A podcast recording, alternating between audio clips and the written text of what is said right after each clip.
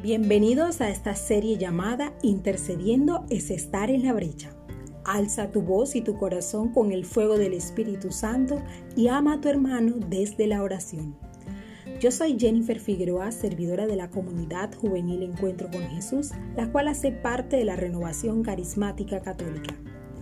Siguiendo con esta formación sobre la oración de intercesión, es importante tener en cuenta ciertas condiciones fundamentales para que ese proceso de ponerse en la brecha sea realmente ungido y por lo tanto se vean resultados que glorifiquen a Dios. Cuando nosotros tomamos la decisión y oramos por las intenciones de otros, debemos inicialmente pedir la guía del Espíritu Santo, porque no sabemos cómo pedir. Pedimos con desconfianza muchas veces, según nuestra lógica y hasta sin sentir amor. En Romanos 8:26 se expresa que el Espíritu viene en nuestra ayuda, en ayuda de nuestra flaqueza, porque no sabemos lo que nos conviene. Es decir, debemos abrirnos a su acción. Él viene a iluminar a los profetas y estos profetas somos todos los que intercedemos y hemos sido bautizados. La tercera persona de la Santísima Trinidad nos va a revelar cuáles son los reales motivos por los cuales debemos orar, qué es lo que Dios quiere o desea en ese momento.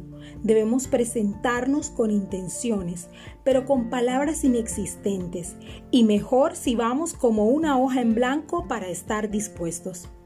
En Oseas capítulo 3 versículo 7 se nos dice que el Señor manifiesta su plan a sus siervos los profetas antes de llevarlos a cabo. Como veíamos en el capítulo pasado, Santa Faustina oró según lo que Jesús le propuso, la coronilla a la divina misericordia, lo que indica que los santos conocieron plenamente la voluntad de Dios. O también el ejemplo de Santa Mónica, quien duró 30 años orando en intercesión por su hijo, el famoso San Agustín. Dios siempre busca un intercesor y ese puede ser tú. Ahora, esa acción intercesora no se reduce solo a los que me piden oración y a mis amigos que también me piden que ore por ellos. Estamos llamados a orar por todo lo que pasa en el mundo, específicamente por lo que Dios revela para que oremos. Debemos orar para que todos los hombres se salven y que se cumpla la voluntad de Dios en la vida de todos. Finalmente, un intercesor debe ser compasivo y persistente, luego de que Dios le ha hecho un llamado especial.